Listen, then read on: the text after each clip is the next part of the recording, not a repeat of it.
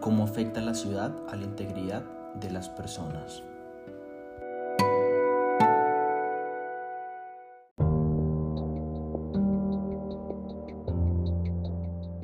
Bueno chicos, cuando se vive en una ciudad tan acelerada como lo es Bogotá, es difícil crear momentos de relación con los demás, sobre todo si la ciudad y las construcciones donde más pasamos el tiempo nos generan estrés y desbalance emocional. Además, sumémosle la desconfianza en la seguridad y el hecho de que los bogotanos estamos siempre estresados con todo.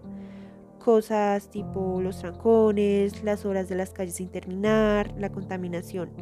Todo esto afecta al modo de comportarnos con las demás personas, ya que los vínculos entre nosotros se construyen por medio de la comunicación, tanto corporal como la verbal.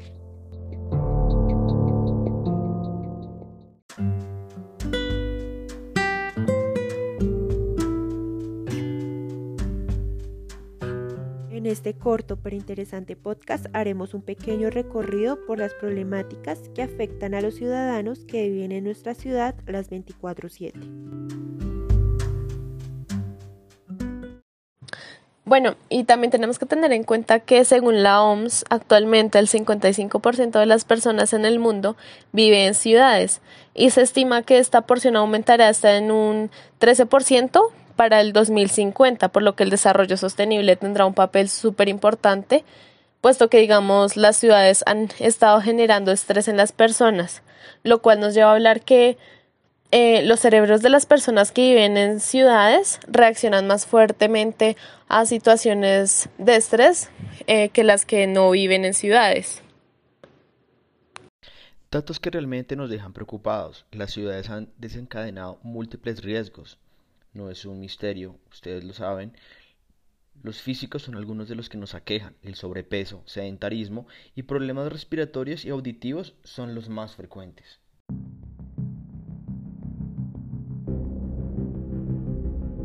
Recordemos que el transporte público es uno de los principales focos de estrés en donde se parte para una ruta de problemas en donde nuestro cuerpo debe recibir golpes diarios que paso a paso se van convirtiendo en problemas mucho más graves. El contacto diario con partículas contaminantes ha hecho que cientos de personas lleguen a desarrollar problemas mayores a una simple congestión nasal o tos, pasando ya a una dolencia crónica o severa.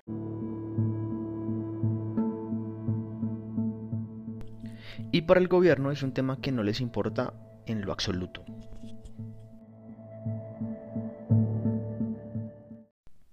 Uno de los ejemplos que más me llamó la atención fue que en algunas partes de la ciudad de Bogotá es imposible poder respirar de manera tranquila y con un aire medianamente limpio. En estos lugares está la contaminación atmosférica que recomiendan utilizar tapabocas y no permanecer mucho tiempo allí. Es algo que personalmente no me deja de alarmar. Claro que sí, además que un problema que se evidencia muy fácil en estos días son los trastornos por el coronavirus.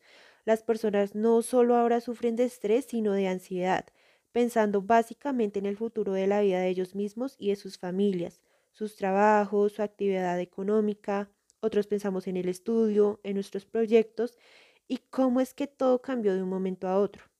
Todo esto va ligado a los cambios que surgieron en la ciudad, si bien antes se podía salir libertinamente como y a la hora que quisiéramos, ahora salir es un problema, pues estamos expuestos no solamente al virus que nos rodea, sino a problemas con las demás personas, líos con la policía y si bien con el gobierno en sí. Sí, Milena, y siguiendo con lo que tú hablas, movilizarse dentro de Bogotá se ha convertido en algo súper complejo porque mm, usar la cicla es exponerse mm, a un robo, puesto que la delincuencia ha aumentado mucho, también usar el transporte público se ha convertido en algo súper complejo porque, como lo sabemos, este es un foco de infección para esta nueva enfermedad y pues todo esto conlleva a que en Bogotá se sienta un pánico, una tensión realmente fea y nunca habíamos sentido esto. Y gracias a todo esto que nunca habíamos experimentado, nunca habíamos sentido, es que tenemos que mm, quedarnos en la casa por miedo a contagiarnos, porque así nos lo ha dicho el gobierno por diferentes razones. Eh, hemos estado viviendo en nuestras casas mucho más tiempo de lo que de lo que estábamos acostumbrados, lo cual nos lleva a hablar de mm, pues de que nuestras edificaciones no están construidas para hacernos bien a nosotros.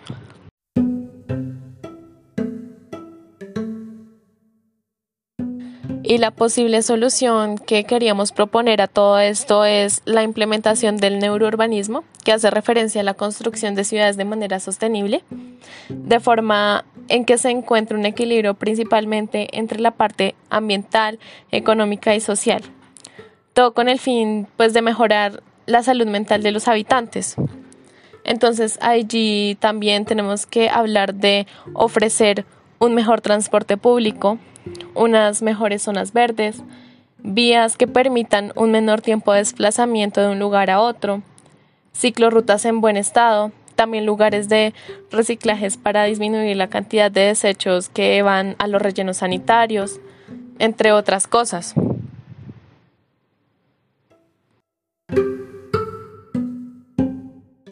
Sí, Ludi. Pero además otro tema importante que trabaja con el neurourbanismo es la neuroarquitectura, que hace referencia al estudio de la afectación o influencia que tiene el entorno en la mente, generando así la construcción de espacios y edificaciones que habitamos la mayor parte de nuestra vida. Se busca que estos tengan un impacto positivo en la gente, donde pues se pueda reducir la ansiedad, el estrés y también asimismo los índices de problemas mentales. Cabe mencionar que los edificios que tenemos no están diseñados para el bienestar de nuestras mentes. Es decir, si tuviéramos un lugar con un buen espacio de trabajo, amplio, cómodo, podremos aumentar la productividad. Aunque obviamente el rediseño sostenible de una ciudad como Bogotá es algo muy difícil y costoso. Sin embargo, esto podría ser una inversión por los beneficios, ya que se reduciría el número de enfermedades, tanto mentales como físicas, porque mejoraría la calidad del aire, el tiempo de desplazamiento en la ciudad sería menos y así como se trabaja también se podría descansar más. Efectivamente, Milena, son más los beneficios que tiene el desarrollo sostenible dentro de la neuroarquitectura, aunque es difícil creer en una solución como esta en una ciudad como Bogotá, pues parece una utopía, pero es claro que diferentes ciudades del mundo han optado por implementar o realizar un desarrollo sostenible a pequeña o gran escala.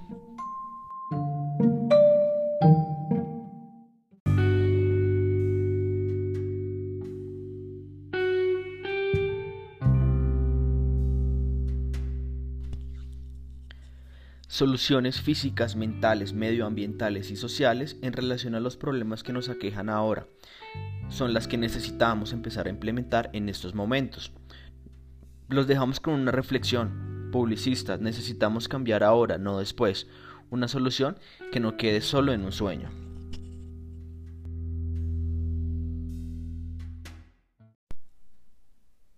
Este podcast fue realizado por Ludi Molano, Milena Cantor y Diego Sabogal.